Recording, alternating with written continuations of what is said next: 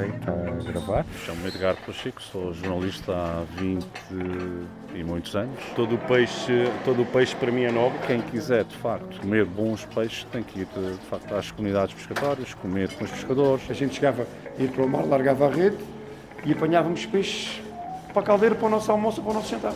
Está a ver a frescura que havia. Todo peixe é nobre, porque o mar nos dá muito mais do que aquilo que conhecemos. Bom, nós estamos com uh, dois especialistas em ostras uh, em Portugal. Um há bastante mais tempo, que é o caso do, do, do Rui Moreira, e um, depois temos o Hugo Castilho, que é responsável da Aqua Nostra, que é, é uma marca e é também uma área de produção e uma área de depuração. Portanto, são dois especialistas na área de, das ostras. Vou perguntar ao Rui se ele consegue resolver-me esse mistério de de percebermos por que razão é que os portugueses não comem ostras. É, é uma tradição. Há alguns registros no, no Tejo e, e, e, no Sado e alguns no Algarve, de, enfim, nos anos 60, de, de se comerem ostras, mas nunca houve muita tradição e, e abria sempre ou a vapor, como se abre em olhão, ou na chapa, como se faz no Tejo. Eh, os antigos, não, não, ostra crua, sem qualquer uma destas, não, e, e pronto, e penso que a, a, barreira é, a barreira é essa, é a barreira de como, como, como é que eu vou degustar a ostra, como é que eu abro a ostra, sem estas duas técnicas que revertem um pouco o, o sabor original da, da ostra. Há também uma questão muito associada ao preço. As pessoas acham que esta história da ostra é um produto de luxo, se bem que a ostra custa muito menos do que a ameijoa e para não falar na questão do percebe. Sim, há mariscos realmente muito mais caros, mesmo olhando só para, para o preço da carne, carneiro. Um, e pronto, eu penso que é, é, foi um pouco a imagem que erradamente se criou de, de um produto de luxo associado à França, não sei, talvez por ser o maior produtor uh, e expedidor europeu. Eh, mas é uma imagem errada e penso que devíamos. Eh, devíamos eh, Terá a ver isso também com a associação que se faz, de, no caso de, de França, ser o champanhe e o champanhe não ser um, propriamente um vinho barato. Sim, exatamente. Pois é, eu penso que essa é a associação da ostra. A ostra tem que ser com champanhe. E o Edgar dirá melhor que melhor qualquer um de nós que há realmente vinhos vinhos ou espumantes nacionais que podem acompanhar a ostra com um preço perfeitamente aceitável. O que é que nós deveríamos fazer para mudar este estado de coisas? É educar, educar as pessoas, educar, formar, formar os profissionais de, da restauração. Da grande distribuição é mais difícil porque são muito focados no preço, mas é a restauração e, e, o, e, e, o, o consumidor final. É preciso informar, informar. Portanto, é o trabalho de qualquer empresa, qualquer empresa que, que queira cá estar, queira fazer o seu negócio, uh, uh, tem, tem, tem que ter uma parte da sua missão é essa, é, é educar, educar as pessoas e ensinar. Hugo, porquê é que alguém se apaixona pela produção de ostras? É uma boa pergunta. Pela quantidade de horas que eu trabalho e o trabalho que esta indústria dá, eh, a paixão que eu tenho por isto, nem eu, nem eu nem eu consigo descrever. É, é um contrassenso. Era só pôr as ostras e deixar que o fitoplancton fizesse. Eu, não, problemas há sempre. Eh, há, problema, há muitos problemas, é, é, é uma área difícil. Eh, estamos a trabalhar com, com animais vivos eh, que têm os mesmos problemas que nós, têm doenças, que têm, que têm cuidados que, que, que têm que obrigatoriamente ter para, para o crescimento, para, ser, para ter um crescimento saudável e para, pronto, para chegar ao tamanho comercial. Realmente é uma boa questão. Não sei responder, mas eu sou apaixonadíssimo por isto. Um... Não trabalho, aliás, não trabalho um minuto eu. Não? Não. No, no teu projeto tens um método diferente de produção de ostras, por aquilo que sei. A Aquanostra uh, está a implementar um sistema uh, diferente de produção neste momento. Uh, estamos ainda em testes, não está aprovado. portanto, estamos a escalar, estamos a escalar um processo que foi desenvolvido no, noutro país para, para já para, para neste momento 6 hectares. pronto, ainda estamos ainda em fase ainda um pouco prematuro estar a falar sobre isso. Uh, mas pronto, é um método diferente uh, onde nós queremos a todo custo reduzir a mortalidade, que sem dúvida é, um, é, o, maior, é o maior inimigo de, de, de um produtor de ostras, é a mortalidade, que chega a percentagens bastante elevadas, e a consistência da ostra durante todo o ano, no que respeita à qualidade da concha, desenvolvimento do músculo, conteúdo, conteúdo de índice de carne, uh, para termos ostras de qualidade, com, onde, quando a pessoa deguste, que tenha, encontre o corpo que tenha carne e sabor. Portanto, todos, todos estes fatores sem manuseamento, não, não há manuseamento, não há alimento, não, não há um, eu chamo há um manuseamento geográfico. Nós mexemos as ostras de um lado para o outro, ou controlamos onde elas estão, para poderem comer mais ou menos todas a mesma coisa, para engordarem todas ao mesmo tempo. Portanto, é tudo, é tudo físico, não há alimento, não há, não há comida, não há rações, não há nada disso. Portanto, há, há um controle, há um controle, e eu não sou, atenção, que eu tenho, eu tenho a parte comercial da empresa, compras e vendas e faço a gestão, não faço a produção, não sou biólogo. Nós temos o António Correia, fundador, sócio fundador da empresa, que estaria a esclarecer melhor estas dúvidas que eu. Pronto, mas sim. Por que razão é que se diz que Portugal tem, de facto, condições excepcionais para a produção de ostra, e nomeadamente em termos de tempo, dá, vai lá, uh, consegue produzir uma ostra em metade do tempo do que acontece em França, ou em Rachon, por exemplo? o metade pronto, é uma medida, poderá não ser, ou seja, cada região tem o seu crescimento, cada, cada época do ano tem, tem também uh, o seu crescimento, neste momento estamos numa fase de, de maior crescimento, não quer dizer que seja, não é a melhor altura de degustação, mas é uma altura de, de crescimento. Em França talvez haja, haja já uma, uma sobrecarga, em alguns sítios sobrecarga do sistema, e nós cá, até por via administrativa, não conseguimos ter sobrecarga porque não nos autorizam mais espaço de licenciados. Uh, pode ser também por essa via administrativa. Uh, mas é. Mas não, autorizam como? Se alguém quiser uh, instalar-se como ostricultor, não, não, não, é difícil? É muito, muito difícil. Eu, eu, tive 2000, eu comecei isto em 2010, ou se calhar no final de 2019, eu só consegui começar a, a produzir em 2014. Todo este tempo foi tempo tempo administrativo uh, e, e, de obra, mas a obra é rápida. Uh, é, é, é, muito complicado. As autoridades, hoje em dia, há, há, uma parte ambientalista que tem uma força grande, uh, mas, mas, nós temos que produzir para comer e, portanto, só temos é que respeitar o ambiente. Eu acho que é, é, nós acreditamos que é possível compatibilizar, mas é sempre mais fácil proibir. Portanto, e, isso é, um, é uma nota é uma nota do, enfim, do, dos sucessivos governos desde que eu estou nisto, é, é, a proibição é constante. Tendo em conta que estamos perante um produto natural que não implica manipulação, não implica alimentação artificial, qual é o problema? Que absorve, absorve CO2, é? limpa as águas. Limpa as águas. Isso é, é, é, é isso. São para aí algumas 10 entidades que têm que se pronunciar sobre isso, não é? Sobre... É, Ativas. Exatamente. O SAD, o SAD foi a única, a única zona, eh, dada a sua grande área, foi a única zona onde se conseguiram espaços licenciados mais recentemente. Vamos para a Formosa, estão trancados pelo regulamento do parque. Eh, do Alvor, eh, um produtor conseguiu uma licença. E no Aveiro também um que conseguiu licença em 10 anos. E, portanto, o SAD realmente, que é uma das, das, áreas mais produtivas nacionais e das maiores áreas, realmente foi a única zona, mas foi a única. E neste momento está-se outra vez a, a falar do, do, plano de águas de transição eh, e o cenário acho que vai ser exatamente o mesmo. É mais fácil proibir, do, ninguém é despedido para proibir e a gente tem medo. Eh, as, as entidades não têm, não, falta, falta visão, falta visão nacional. Por um lado temos os ministros a dizer não, temos que aumentar, temos que dobrar a produção, mas depois não nos dão, não nos dão espaço. Não nos dão espaço em área de viveiro e não nos dão espaço para trabalhar em terra, que é outra coisa importante. Nós, enquanto as ameijas se apanham e, e sei, nós, as ostras, temos que ter espaço em terra para trabalhar e para ter máquinas para trabalhar. Contrariedades e burocracia. Sim e, várias, e demasiadas entidades uh, na equação também. Isso é uma coisa que eu também diria, que eu acrescentaria. Sim, sim.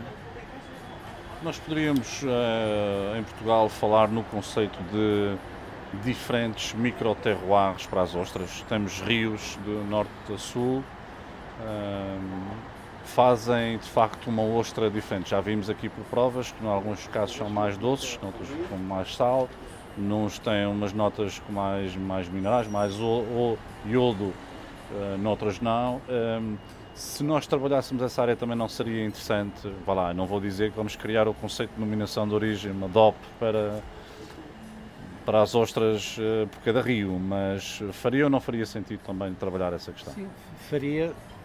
Depois temos alguma escala, não é? Porque nós produzimos tão pouco pelo país inteiro, mas sim, faz sentido. É, foi, é o que acontece, foi o que aconteceu em França, primeiro em, em Marraine, foi a primeira região de dominação de origem da, da Europa, da ostra, e isso é, faz sentido, porque realmente há essa. Mas tem que haver, tem que haver algum volume. As marcas, ao longo destes anos todos, de vez em quando há, há zonas, os produtores, assim, aí temos que criar a marca da ostra de Setúbal, a ostra da, da Ria Formosa, mas depois morre, morre à nascença porque não há, não há volume, não há trabalho em parceria, pronto, mas principalmente é volume. Sem volume não conseguimos lá ir, não conseguimos ir a mercados exteriores sozinhos, salvo casos pontuais, não conseguimos ir, como, penso que nos vinhos, o Edgardo sabe melhor que nós, também os vinhos também aconteceu isso, tem que haver uma massa crítica, tem que haver volume, tem que haver mais produtores, não, não pode ser só o Zé e o Manel. O que é que é mais crítico? É uh, o nível da produção ou, ou a ausência de hábitos de consumo de ostra no mercado interno? Não, acho que é a ausência de produção, porque nós temos mercado lá fora. Nós, nós por exemplo, se conseguíssemos. Mas para onde vendemos, quase sempre a granel. Pois, mas nós podíamos vender com uma marca própria, eventualmente com uma marca Portugal no início. Eh, há, abertura para isso, como têm os italianos, também não produzem muito, ou, ou os espanhóis. Há abertura para isso, nomeadamente no mercado francês mas temos que ter eh, consistência. Nós não podemos ir lá para fora e dizer, pá, pronto, eu se calhar este, este mês mando 500, 500 quilos, depois para, para o mês que vem posso mandar duas toneladas. Não, então tem que fazer, é um, é um compromisso é, que tem que ser um compromisso contínuo é, e os volumes são, são, são elevados. E por isso, o primeiro é crescer. É claro que dá-nos muito prazer a todos nós vender no mercado nacional, não é?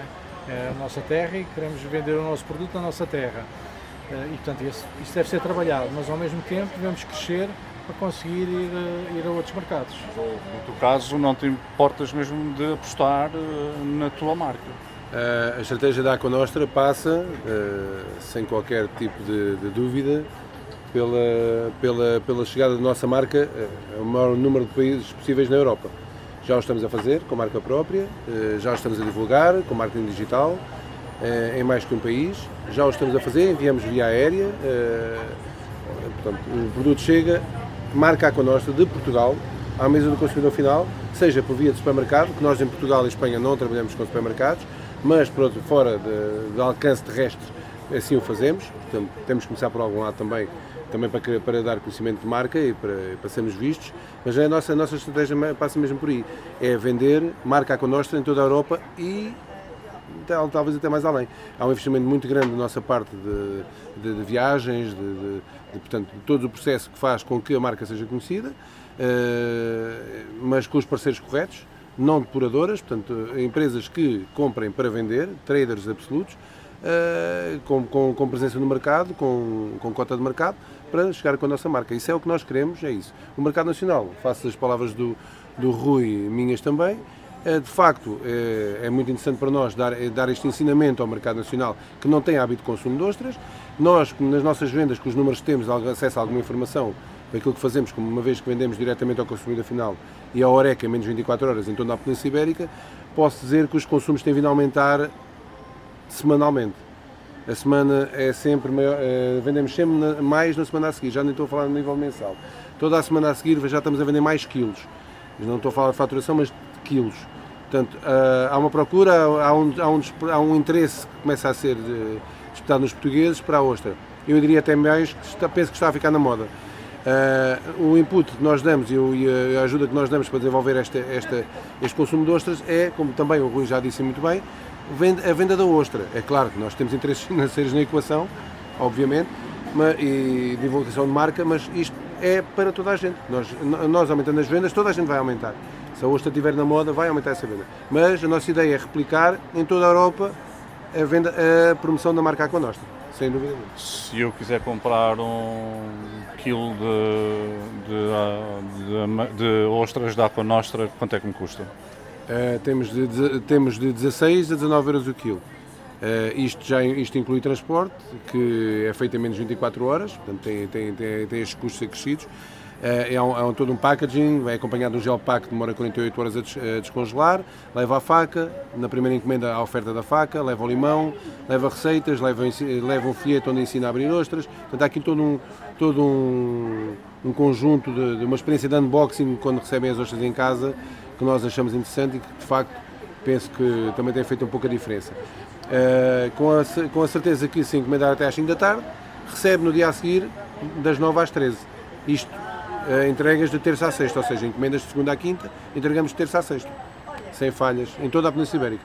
Uma outra questão uh, que, que tem sido sempre um problema que é quando nós vamos a alguns mercados e vemos ainda vender ostras aos montes, ostras não depuradas.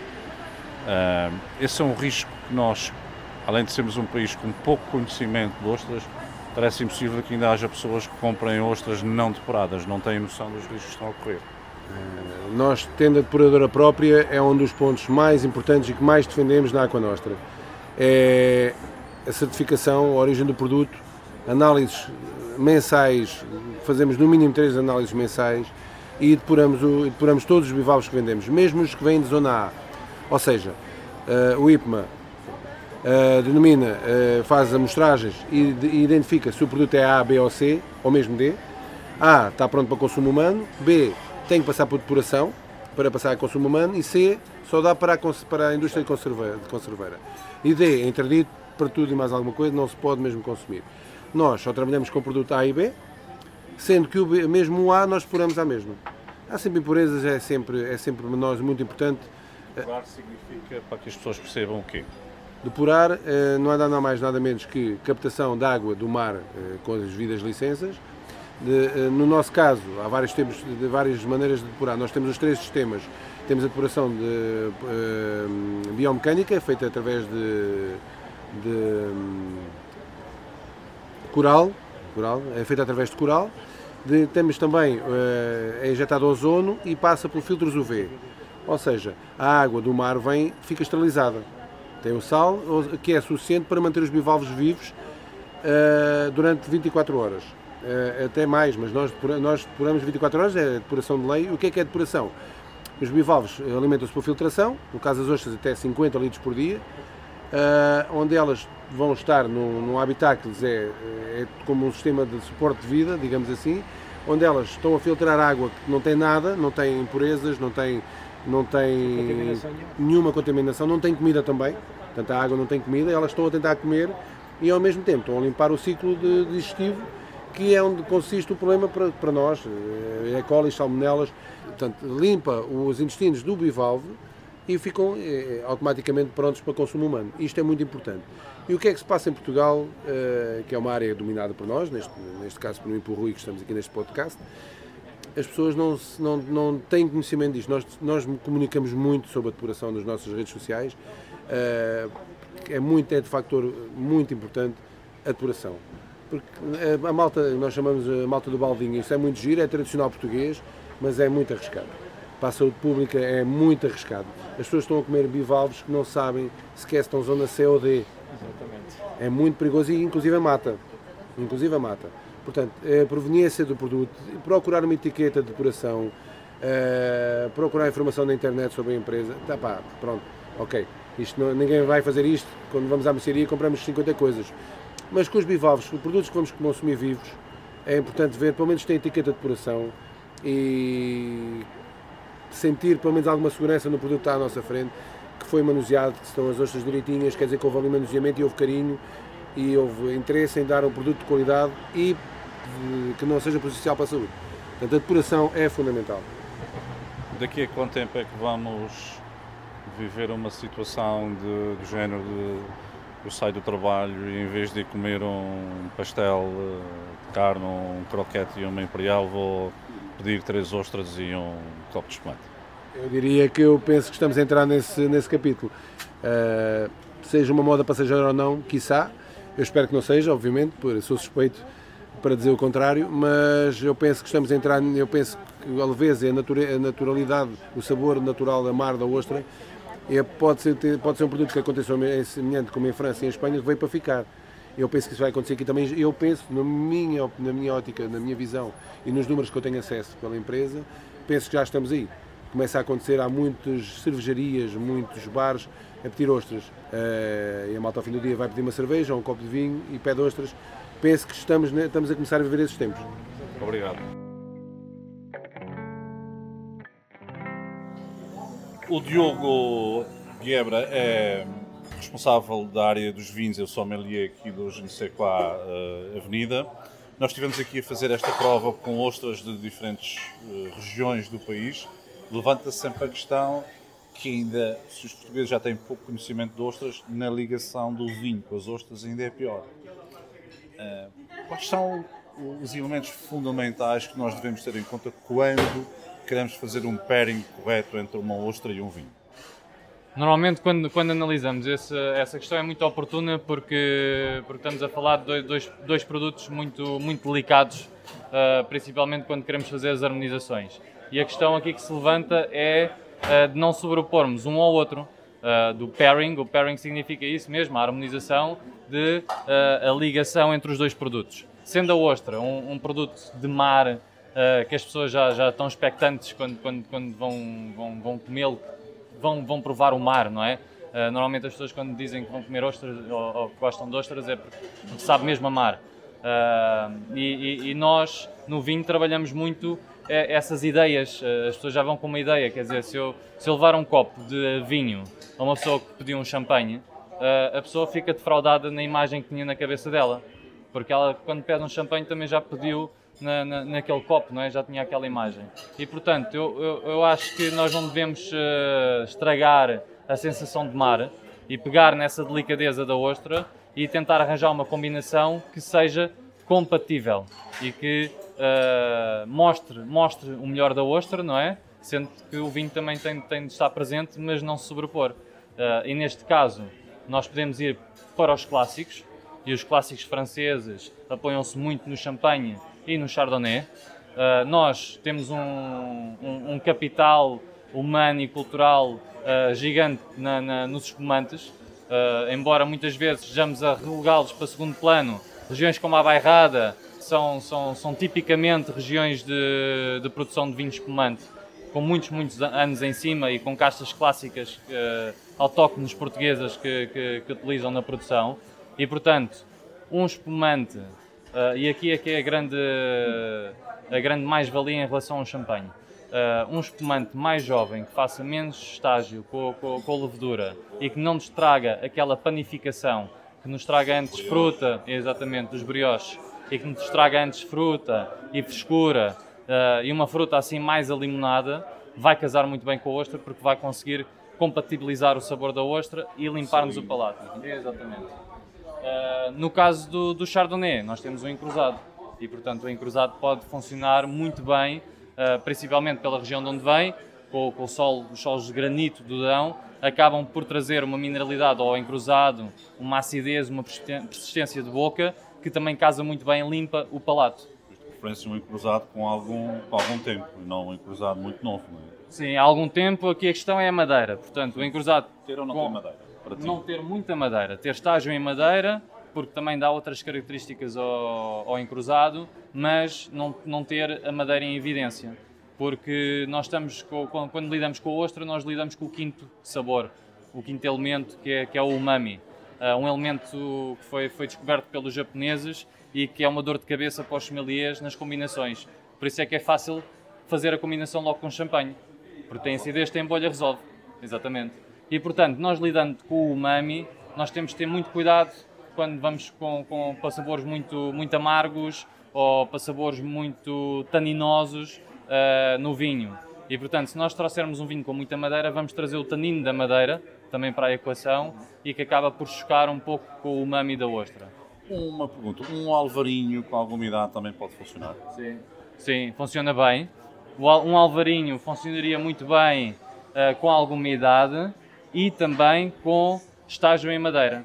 Porque nós, quando vemos uh, alguns alvarinhos no mercado uh, estagiados em madeira, nós percebemos que são menos exuberantes do que o alvarinho de inox, não é? Já não traz aquele tropical todo e traz um nariz mais uh, como é que eu ia dizer, de pedreneira, uh, que, ele, que ele cheira a fósforo, não é? Se nós formos buscar um alvarinho então com idade, nós já vamos ter um, um, um vinho que se parece no, no, nariz aos Rieslings ou aquele cheiro a lata de atum quando abrimos a lata de atum ou, ou, ou a marzia. E portanto, esses, nós aí vamos para combinações de, de, de, aromas que são semelhantes, ou seja, nós vamos ter aqui nas uvas, nesse tipo de vinhos, uns, uns cheiro, cheiro e aroma a mar, não é? E vamos combinar esse aroma a mar com o ostra. E é interessante, sendo que o Alvarinho depois, sendo da região dos vinhos verdes e tendo, tendo, tendo aquele clima, é um vinho também ácido e portanto vai combinar muito bem. O, a cerveja é um outro clássico, sobretudo em alguns países, e normalmente usam muito aquelas cervejas pesadas, as stouts, ou Guinness, ou algo, ou Porter, não é? é? mas isso, segundo sei, para vocês não é a melhor ligação de uma cerveja com ostra. Nós já fizemos alguns pairings de ostras com cerveja, e isso é interessante, porque às vezes as combinações clássicas são combinações de sítio, não é? Se eu vou à bairrada, uh, o melhor vinho para pa, pa pa comer leitão, para acompanhar, vai ser o, o, o espumante tinto. Se eu tiro o espumante tinto da bairrada e descontextualizo, não é? Assim como se eu tirar o vinhão da região dos vinhos verdes e já não tiver a malga, já não tiver a lampreia, já não tiver uh, lá em cima, estou no Algarve, fica tudo coxa, exatamente. E portanto, nós às vezes uh, temos de, lá está, contextualizar esses pairings aos sítios, não é? E quando os tiramos dos sítios, se calhar nós temos é de fazer a tal prova do que é que ficará melhor e ligar-se, e, e, e, se calhar descobrimos que há outro estilo de cerveja que liga, ligará melhor. Nós, uh, nessa, nessas provas, uh, aqueles estilos que gostámos mais de ver com, com, com, com a ostra foram a Saison. A Saison era uma, uma, uma cerveja muito típica, à semelhança daquilo que se fazia com a água a pé quando produzíamos vinho Uh, e, e, os caseiros ficavam, ficavam com, com as sobras e, e, e, faziam a sua água a pé. A Chezon vem dessa tradição de ficarem com as sobras dos cereais e produzirem a cerveja para eles, mas são cervejas um bocadinho mais ácidas salgadas, e salgadas também, exatamente. Uh, ou então vamos mesmo para uma, para uma cerveja freak, à moda de Berlim, as Berliner, que tem uma fermentação malolática e elas fazem fermentação alcoólica, mas depois também fazem uma, uma, uma transformação do, do, do, do, ácido málico para ácido lático e dão-nos aquele toque da acidez que nós normalmente não estamos à espera de uma cerveja. Mas aí também é uma cerveja sui generis. Aí se calhar já estamos a pensar que queremos que a cerveja aí faça o papel do espumante. Obrigado. Obrigado. Este podcast foi financiado pelo programa Crescimento Azul do Zia Grants, Noruega, Islândia e Liechtenstein. A edição áudio é de Ruben Martins e as entrevistas de Edgardo Pacheco. O público fica no ouvido.